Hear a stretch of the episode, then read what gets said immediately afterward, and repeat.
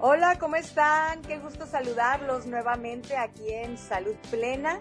Los estamos saludando Armando Sánchez Díaz. Hola, ¿cómo estás Armando? Hola Maribel, a todo dar listo para echar otro rollo en este programa.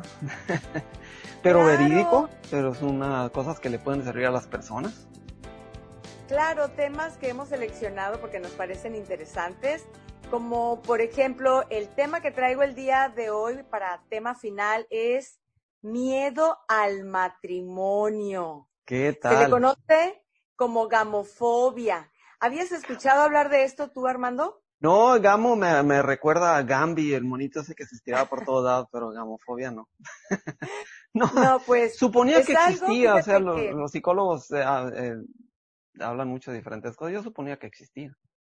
No sé si recuerdas una película de Julia Roberts de novia fugitiva. Sí. Pues ella era gamofóbica, miedo al matrimonio, así es que bueno, ese es uno de los temas, pero además nos tienes el día de hoy la recomendación de un libro también, ¿no? No sé si se relaciona mucho con tu tema, fue casualidad, pero el libro se llama, el libro se llama, y lo leí hace tiempo y está interesante, ¿eh? se llama Aprender a decir no. Uy, qué importante. Y, lo escogí, Maribel, porque en algún tiempo cuando yo salí de la carrera, de mi primera carrera como arquitecto, eh, tuve algunos problemas precisamente porque no decía no a tiempo. Y me acordé mm. de eso. Sí, y estábamos hablando, bueno, olvídalo.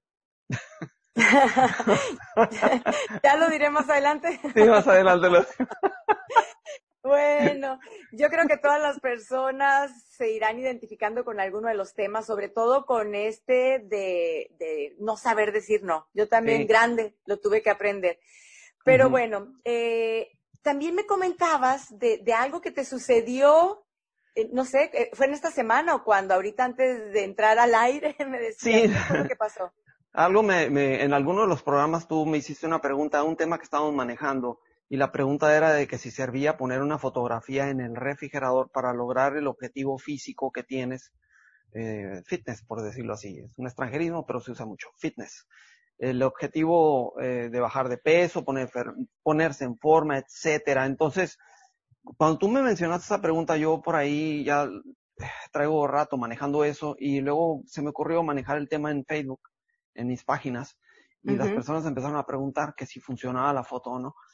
Entonces yo fui muy claro en el asunto y ahorita aprovecho para, para repartir la noticia. Sí funciona la foto en el refrigerador, sí funciona, pero, pero depende mucho de, de cómo se emplee la fotografía. En el caso de las, de la, la foto en el refrigerador es un ejercicio de visualización, que es algo que hacen los atletas de alto rendimiento. Ellos se visualizan, pero ellos están entrenados para visualizarse. Y la foto en el refrigerador no es nada más que algo similar, nada más que las personas pues no, no le buscamos mucho y eh, dice, bueno, voy a poner la foto de cómo me gustaría verme de aquí a tal tiempo. Entonces, después una foto de una modelo y la ponen ahí.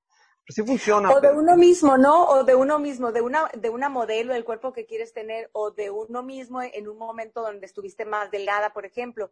Sí, fíjate que me tocó ver lo que estuviste compartiendo en, en Facebook y también que tú lo compartiste en tu segmento de radio, ¿no? En radio también hablaste de esto.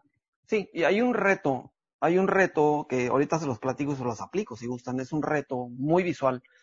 Sobre todo se aplica mucho a las personas que somos visuales. Hay personas que son más auditivas y entonces este reto se les va a hacer difícil. Pero los que somos visuales podemos identificarnos fácilmente con el reto. Y es así, vamos a rapidito para no quitar mucho tiempo. Es así el reto. Imagínate, ahorita que estás escuchando el programa de, podcast, imagínate, eh, la persona que nos está escuchando, imagínate que vas corriendo por una playa, ligerito, ligerita, eh, como gacela, apenas tus pies tocan el mar y vas ágil corriendo por la playa. ¿Te puedes imaginar eso? ¿Puedes visualizarlo? O sea, hazlo ahorita que me estás escuchando. Ahora, esa es la primera parte la mayoría de las personas lo pueden hacer. Ahora imagínate esta segunda parte. Imagínate nuevamente, mismo concepto, vas corriendo por la playa, ligerito, ligerita como gacela, pero en bikini.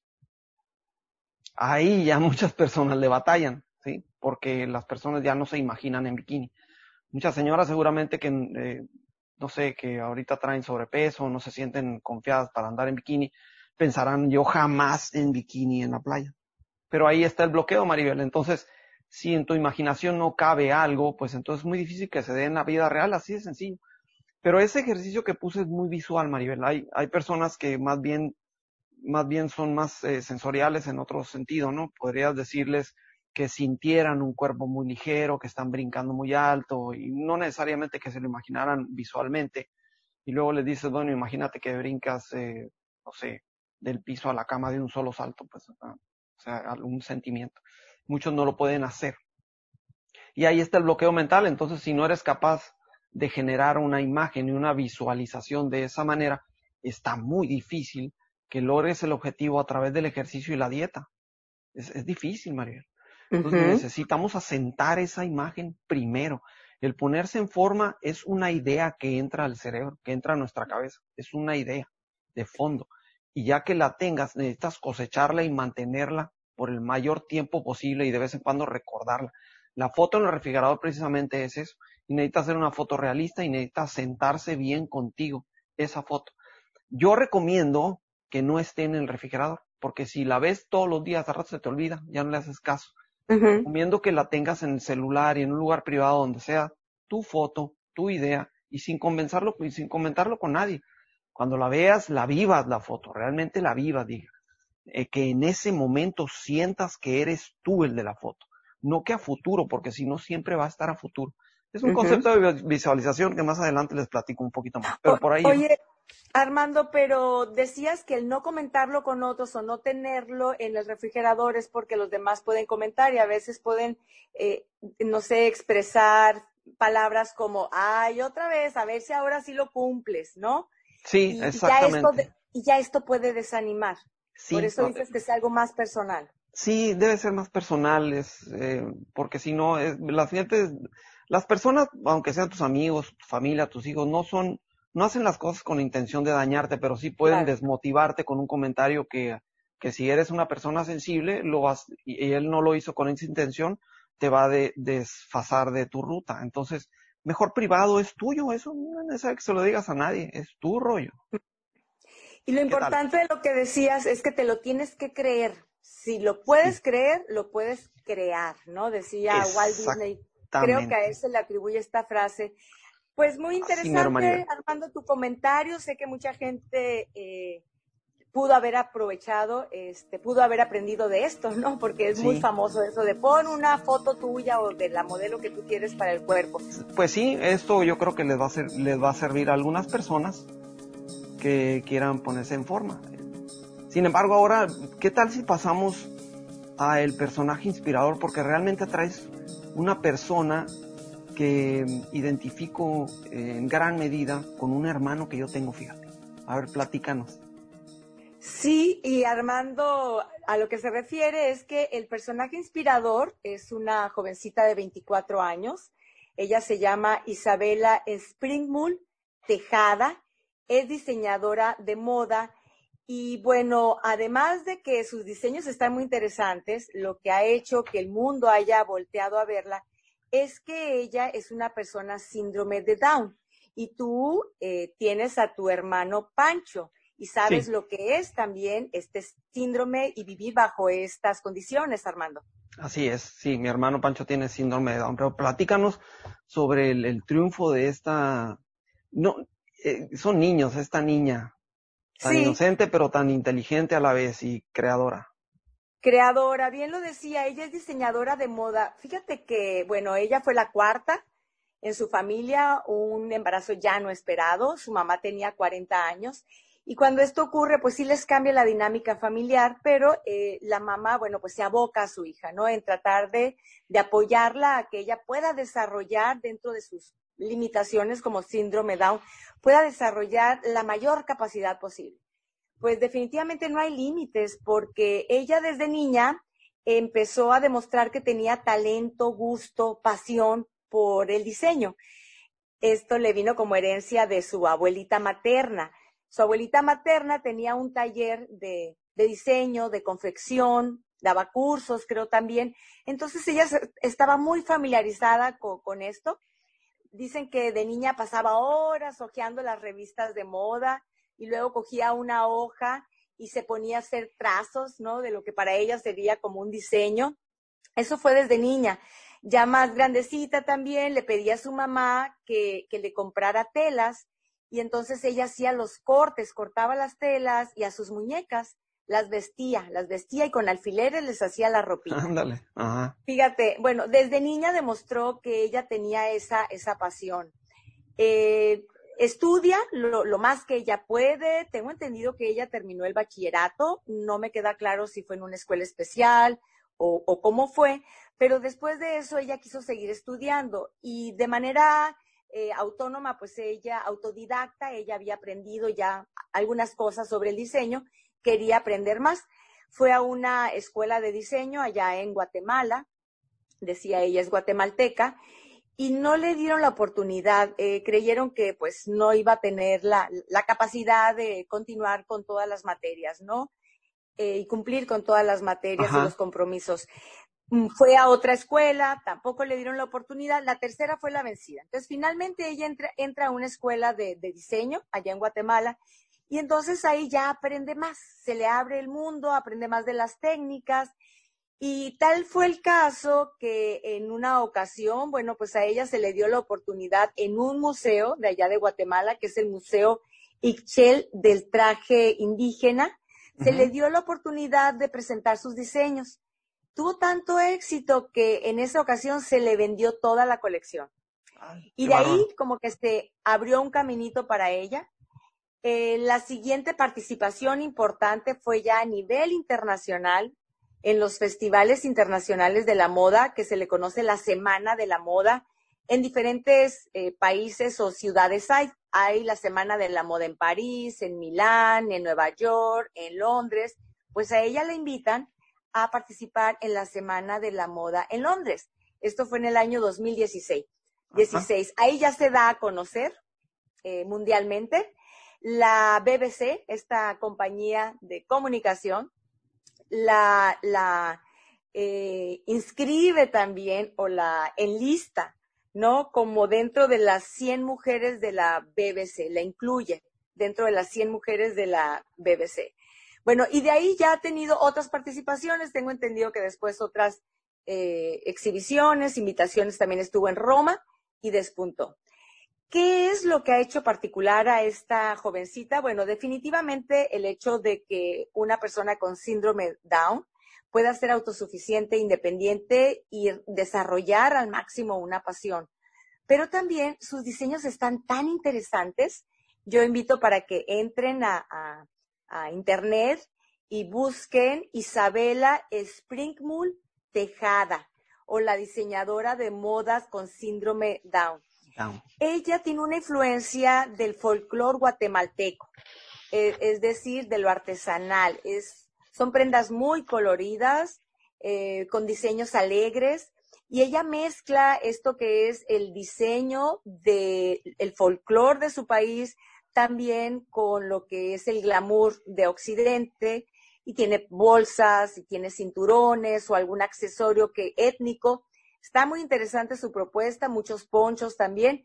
Y cuando ella empezó a diseñar, pues primeramente era para ella, porque a ella le gustaba vestir a la moda, pero decía que ella, pues por su condición y las características particulares de una persona con síndrome Down, pues no le permitía utilizar muchas de las prendas que se ven, uh -huh. vendían en el mercado por tener un cuello más corto, un tórax más corto, eh, baja estatura. Baja, uh -huh.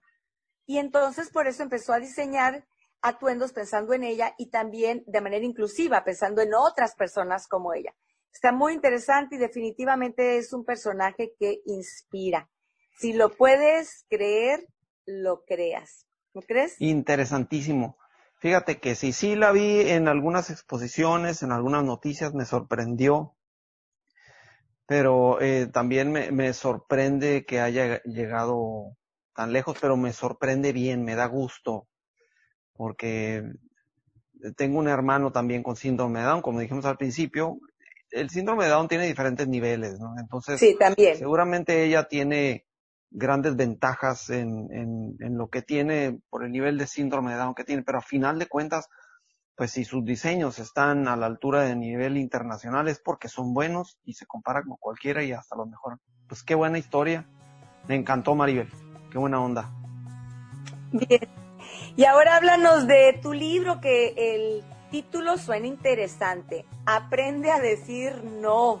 Ay, no, no, no. ¿Cómo me liberé cuando yo aprendí, eh? Aprende a decir no. Cuéntanos, ¿de qué habla este Este libro lo, lo, lo, lo leí hace tiempo, sin embargo me hubiera gustado leerlo antes, cuando yo recién salí de mi carrera de arquitectura, porque cuando uno sale de estudiante, cree que más vidrio, ¿sí? Se cree muy listo, y me tropecé con un montón de piedras y me seguía tropezando y varios de los tropiezos eran porque no sabía decir que no a algunas cosas, que no sabía hacer algunas cosas, que no estaba listo para algún trabajo, etcétera, etcétera, o que no podía adquirir algún compromiso por querer ser, eh, como se dice coloquialmente, gandaya. No sabía decir que no y me metí en muchos problemas, pero el libro lo leí, lo aprendí en eh, esto de decir que no con el tiempo y el libro lo vine leyendo mucho después y ya después caí en la conclusión de muchas cosas. Te voy a leer un así sencillito de lo que trata el libro y esto es de la, de la reseña del libro. El no, dice así, el no, no pronunciado a tiempo, provoca malentendidos, discusiones y estrés. Es un resumen. Otra cosa, el no a tiempo, que es diferente, el no a tiempo, además de esclarecer las cosas, facilita un mejor entendimiento entre las personas, generando confianza y aceptación. Fíjate qué importante, una persona que no sabe decir que no, eh, tiende a generar desconfianza en otros. Hay personas que no saben decir que no y al rato te dicen, ¿sabes qué? Yo no sé por qué la gente no me cree lo que digo. Y es precisamente porque se van metiendo en problemas porque no saben decir que no. Se pueden comprometer con acciones que no pueden cumplir, ¿no? Que no pueden cumplir y al rato quedan mal. Y, hay otra manera, fíjate que muy curiosa aquí en el libro, no simplemente es el decir no en sí, sabes que no, no deseo hacer esto, no deseo aquello, aquello. Las personas que, que no saben decir que no, a veces el no viene disfrazado y, y, lo viene, lo esclarece un poco el libro aquí, está muy interesante. La diferencia entre un no eh, sincero y la excusa. La excusa también es, es una negativa, pero es una negativa eh, falsificada. Eh, un ejemplo, por ejemplo, voy a sacar una conclusión aquí del libro. Un ejemplo, e imagínate que una, y las personas lo podrán eh, identificar a veces. Imagínate que alguien te invita a una reunión y no quieres ir a la reunión porque tal vez hay una persona ahí en la reunión que no quieres ver, ¿sí? Pero tu amiga que te invita a la reunión te dice, vamos a la reunión. Entonces tú en vez de decirle, no, no quiero ir, porque no quiero ver a esta persona específicamente, y esa es la verdad, y ahí se acabaría la discusión. Le dice, la, le dice una excusa, dice, no, no quiero ir a la reunión porque mm, tengo que llevar, tengo que cuidar a mi hermana, porque mi mamá se fue, por ejemplo, ¿sí? Es una excusa, es una excusa, es una mentirilla blanca, no pudo decir que no la persona y entonces dijo una pequeña mentira blanca, ¿sí? No puedo ir a la reunión porque voy a cuidar a mi hermana. Eh, ahí. Ahora, Imagínate que pasan los días y luego la amiga otra vez le vuelve a, te vuelve a preguntar, oye, ¿te acuerdas que era la reunión que no fuiste? no, no, ¿por qué no pudiste ir a la reunión? Y entonces, como aquella fue una mentira blanca, la persona no se acuerda exactamente cuál era la excusa porque no la aterrizó, pues, ¿sí? Eh, ah, sí, fue aquel día que se enfermó mi mamá. Y entonces la amiga se va a quedar pensando, ah, hay, pues, hay una contradicción ahí.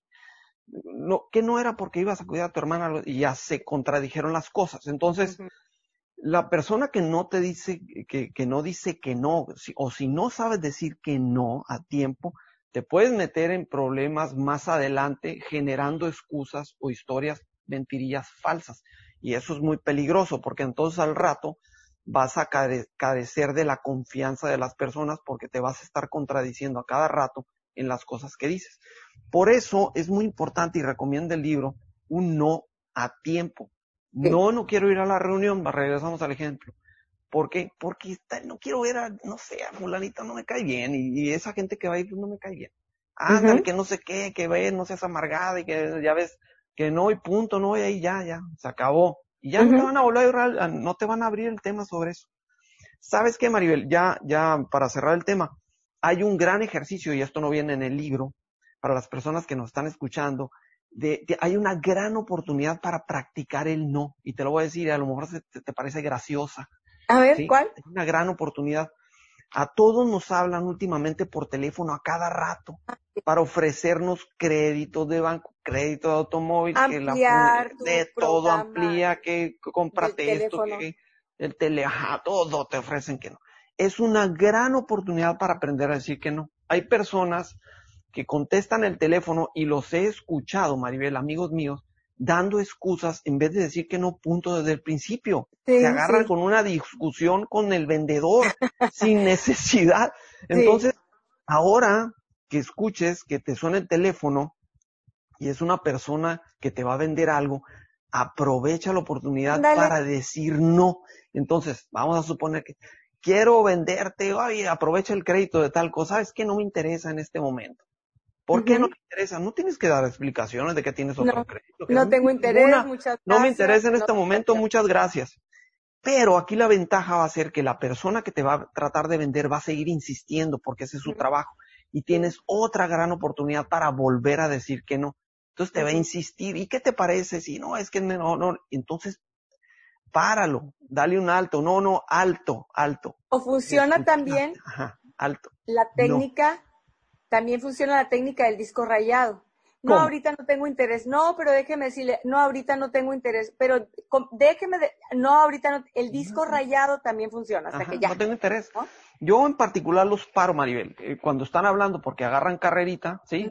De hablar, les digo alto. A ver, alto, alto, espérame, espérame. Y entonces ya, ya se abren. Mande. No me interesa. Ay, muchas gracias.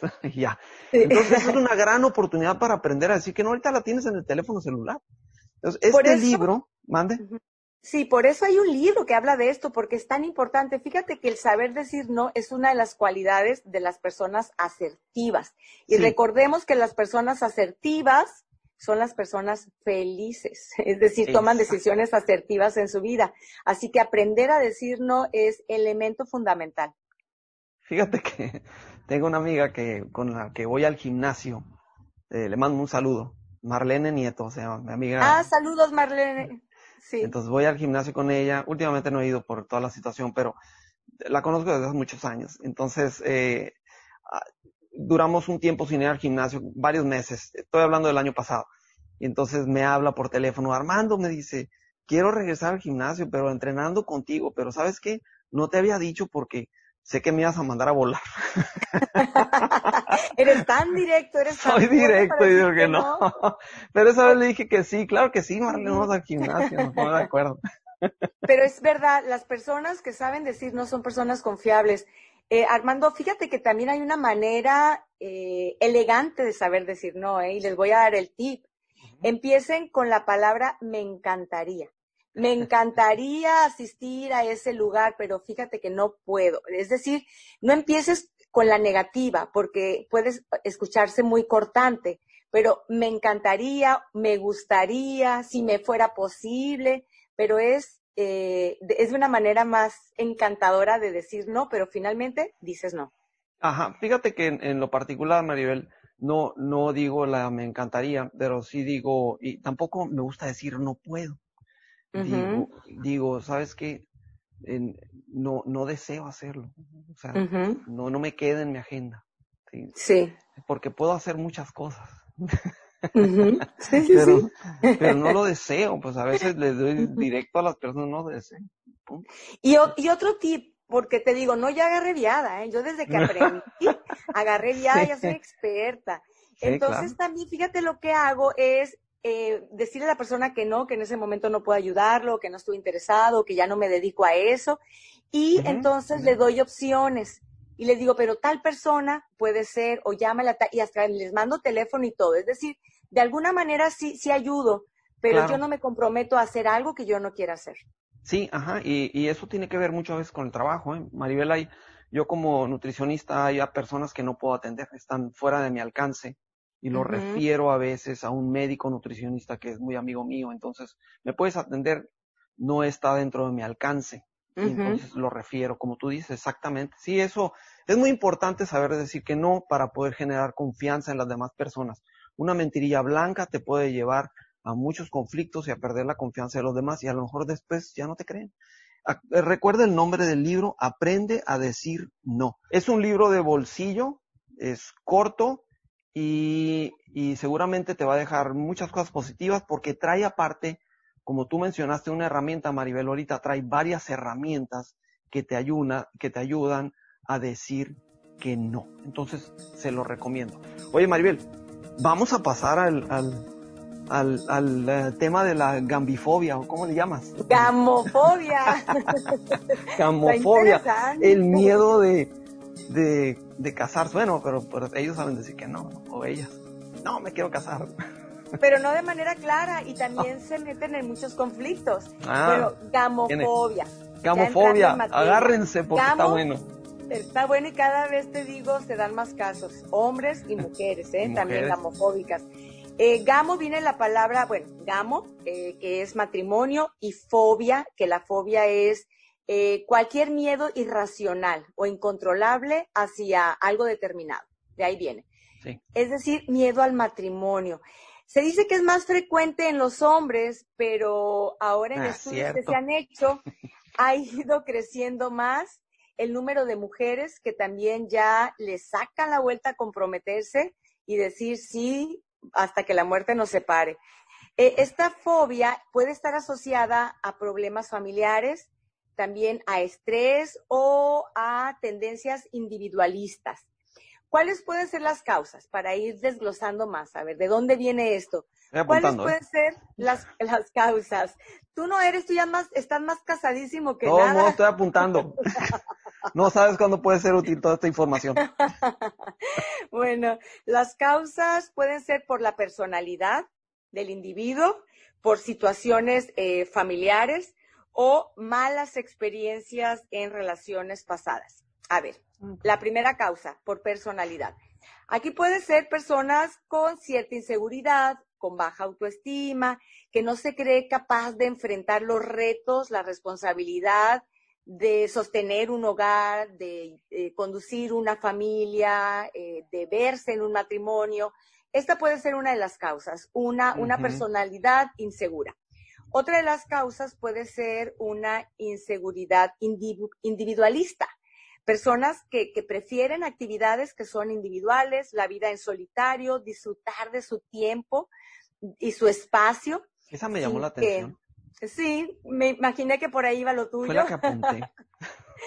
eh, que quieren esta libertad, ¿no? Y ellos decidir exactamente qué paso van, dan, van dando en la vida. Entonces puede ser una, una eh, personalidad, personalidad individualista. individualista. Otra puede ser eh, por que sufran, esto sí es en el caso del hombre, que por ahí salió un autor investigando a muchos hombres que no se casaban, que no maduraban, y entonces se le conoce como el síndrome de Peter Pan. El síndrome de Peter Pan se le conoce a esos hombres que se resisten a madurar, que tal vez ya están grandes y siguen viviendo en la casa de los papás, que tienen actitudes todavía y hasta en su vestimenta eh, muy de, adolescente, como una adolescencia o una juventud eh, prolongada. Yo tengo varios amigos Peter Panescos. ¿Tienes varios amigos Peter Pan? Sí, ahorita me acordé, varios se me vinieron a la mente. En, estas condiciones, bueno, pues también ellos, eh, pues como se sienten unos chamacones, pues no están listos, obviamente, para, para el matrimonio. Sí.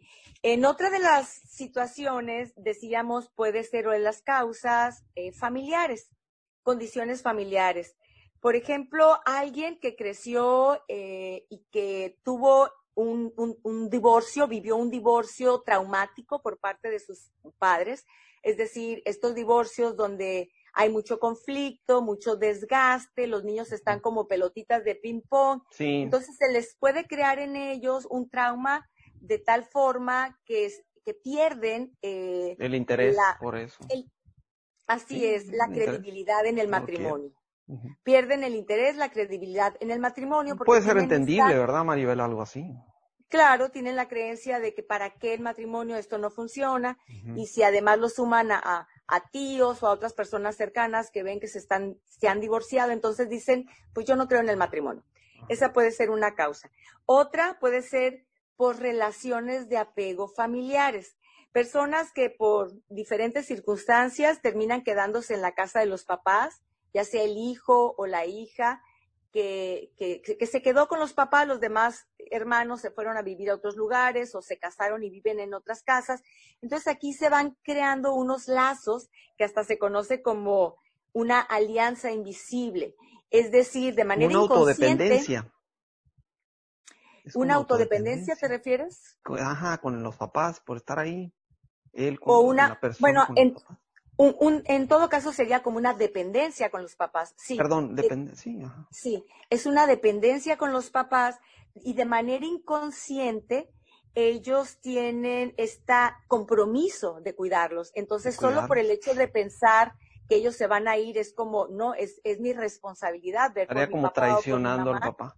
Exacto. También puede ser, oye, Maribel, y, y, puede estar involucrado ahí en ese aspecto también un poquito de, de, de los papás o, la, o el papá podría estar involucrado como algo de chantaje para que no se vaya la persona. Claro. Sí, ¿verdad? Sí, por supuesto se te casas, me voy a quedar sola y tú te vas a ir con el marido y yo quién me va a cuidar, la señora y la pobre mamá. Sí, creencias que, que, han estado eh, continuando, ¿no? Que han continuando, que han continuado a través de las generaciones, porque esa, Armando, era una creencia en muchos hogares. De hecho, la película Como agua para chocolate aborda ese tema. A la hija menor le dijeron, tú no te vas a casar porque tú te vas a quedar a cuidar a los papás. Fíjate que mi mamá, yo soy la más chica de, de mis hermanos, soy la quinta, a mí me decía eso, tú no te vas a casar porque tú te vas a quedar a cuidarme. Y yo desde niñita decía, ah, no. Ah, no. ah, no. Ahí sí era buena para decir no. Ah, no. Entonces mi mamá ya lo cuenta como chiste porque ella me lo decía de broma y yo desde chiquita decía, no, ni creas, ¿no? Entonces tú ya sabías decir que, no desde el principio. volando de mi casa. tú ya sabías decir que no desde el principio, no necesitabas el libro. Así es. Eh, y fíjate, yo creo que por eso fui de las primeras que, que se casó. de tu casa. Te brincaste a todas. a mis, me brinqué a mis hermanas. Te brincaste a todas. Pero bueno, entonces esa puede ser una de las causas, esas alianzas invisibles y si hay papás chantajistas o hermanos que, que empiezan a ver esta comodidad y entonces, no, tú no puedes casarte, a ti te corresponde cuidar a papá, ¿no? O a mamá. sí, puede ser de muchos motivos, ¿verdad? Muchos. Sí. Otra de las causas para la gamofobia puede ser malas experiencias en relaciones pasadas. Aquí estamos hablando de personas que tuvieron ya una relación, a lo mejor un noviazgo de esos muy apasionados, muy enamorados, se iban a casar y hubo un truene a la persona, este, la terminaron o lo terminaron estando en esta etapa de, enamoramiento y ya con la intención de casarse, puede ser un golpe tan duro que también eh, pierde el interés en una nueva relación.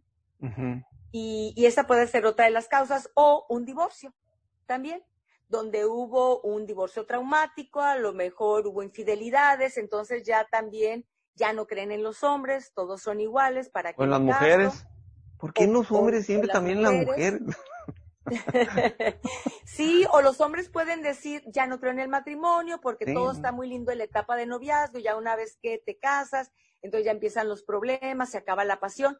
Todo esto puede hacer una mala experiencia en relaciones pasadas que las personas digan, no, yo ya no me quiero casar, ¿no? Estoy mejor disfrutando de, mi libertad. A gustito. Ahora, estas personas es diferente al miedo al compromiso. En otra ocasión voy a hablar del miedo al compromiso, porque estas personas sí pueden vivir una relación de pareja, inclusive una relación de pareja de muchos años, y sí comprometiéndose en el sentido de que eres mi novia, eres mi novio, eh, tenemos una relación de exclusividad.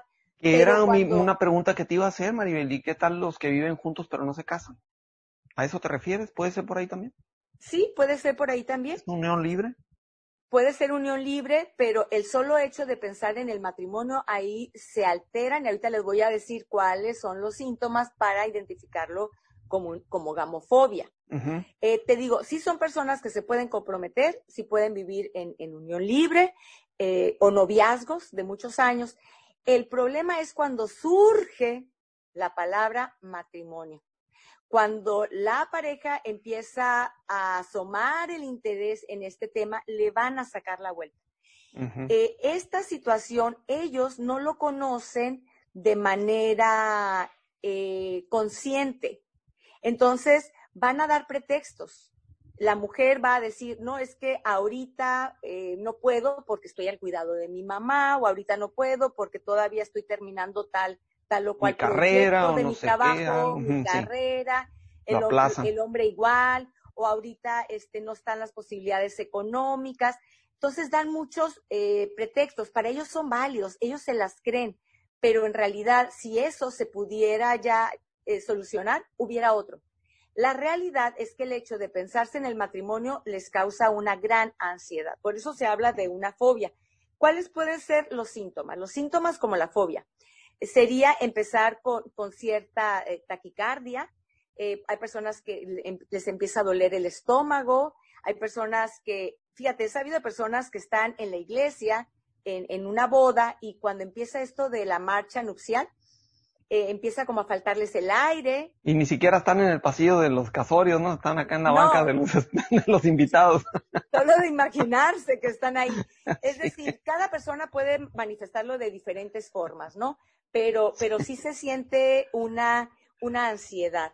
Y bueno, ¿qué pasa si tu pareja tú descubres que es gamofóbico o que es gamofóbica? Bueno, ahí tendrías que revalorar eh, cuáles son tus valores, cuál es tu proyecto de vida. Si tú crees que puedes vivir en esta relación de noviazgo permanente y la, la encuentras funcional, adelante. Pero si tu intención es casarte, formar una familia, tener hijos, yo les diría, corre, corre, Ana, sí, huye Maribel. lo más lejos que puedas. No van a cambiar, Armando. Al menos, al menos que Ah, bueno, lo sí. lleguen a reconocer y que busquen apoyo profesional. Sí. Si la persona lo reconoce, porque te decía, uno de los síntomas, como en cualquier eh, adicción también, como en el alcoholismo, uno de los síntomas es la persona que sufre la enfermedad no lo reconoce. Entonces, No, pues el gamofóbico, la gamofóbica, no lo van a reconocer, van a decir, no, es por tal o cual cosa, ¿no? Si la persona Claro. logra reconocerlo y saber que sí es un problema y busca ayuda profesional, entonces pudiera ser que sí.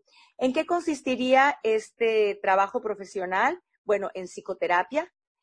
Eh, fa- favorablemente sería una terapia con un enfoque cognitivo-conductual y entonces ahí hay diferentes técnicas como de aproximación, de exposición y entonces gradualmente la persona este, se va desensibilizando en, en el miedo, en el terror que va teniendo sobre el tema. Oye, Maribel, pero si, por ejemplo, yo estoy tratando de imaginarme una mujer tratando de convencer al hombre para que vaya con una psicóloga para que lo convenza que se case, es como querer meter a mi gato al agua.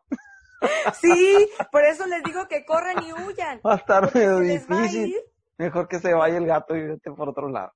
Por eso les digo que corran y huyan lo más lejos, porque se les van la, los años, intención, si la intención es casarse, pues, con Si esa la intención persona. es casarte, tener hijos, no es la persona, pierdes tu tiempo. Y van a sí. decir, es que estoy enamoradísimo, enamoradísima. Sí, ¿sabes por qué, Armando? Si son personas encantadoras, si son personas interesantes, porque como han vivido mucho tiempo su vida de solteros, eh, han tenido un autoconocimiento de su persona, han trabajado mucho en, en ellos y sí se vuelven personas muy interesantes. Pero digo, por eso tienes que replantearte cuál es tu proyecto de vida. Si es casarte, tener hijos, no es la persona para ti. Cuidado Eh, con los hombres mujeriegos porque son muy interesantes. Lo- Ah, ¿a qué te refieres? Los mujeriegos son interesantes, ¿no? Ah, ese es, es otro tema. Mujeriegos son interesantes y nunca se van a casar. Sí, puedes, puedes. Hay ciertas mujeres a quienes les resultan atractivos los hombres eh, Mujeriegos. mujeriegos. Así es. Bien. Estos no necesariamente son mujeriegos, ¿eh? Hay que, hay que hacer la diferenciación. Sí, sí, es puede ser que sí, puede ser que sí, puede ser que no. No, no es parte de la gamofobia. Ahora, eh, en un estudio que se hizo en el Reino, se hizo en el Reino Unido, eh, se vio, ahí el resultado dio que las mujeres inteligentes, las mujeres exitosas, tiene, y que son independientes, tienen un 40% menos de probabilidad de casarse. Pero no es por gamofobia. Ahí estamos hablando, ahí estamos hablando de mujeres que son independientes y están muy complacidas con sus logros y no necesitan casarse.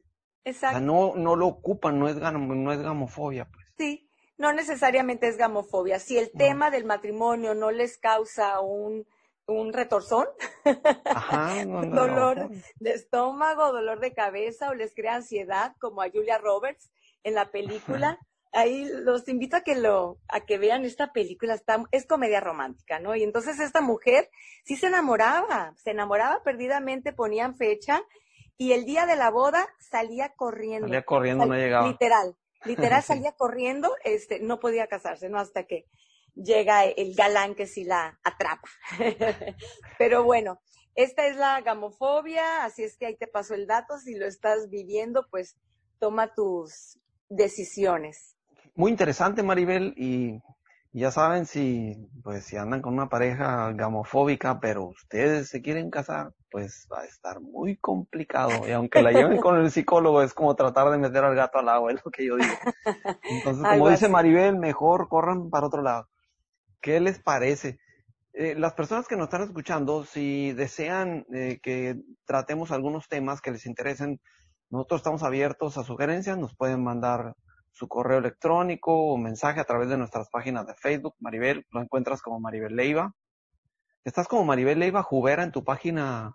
De en la pública, en cualquiera de las dos me pueden mandar mensaje, pero en mi página pública, Maribel Leiva.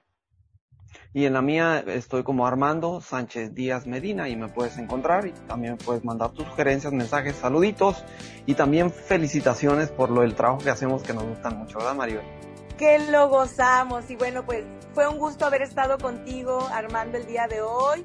Adiós a todas las personas, que la pasen muy bien en este día. Hasta, pronto y hasta la próxima, que estén bien.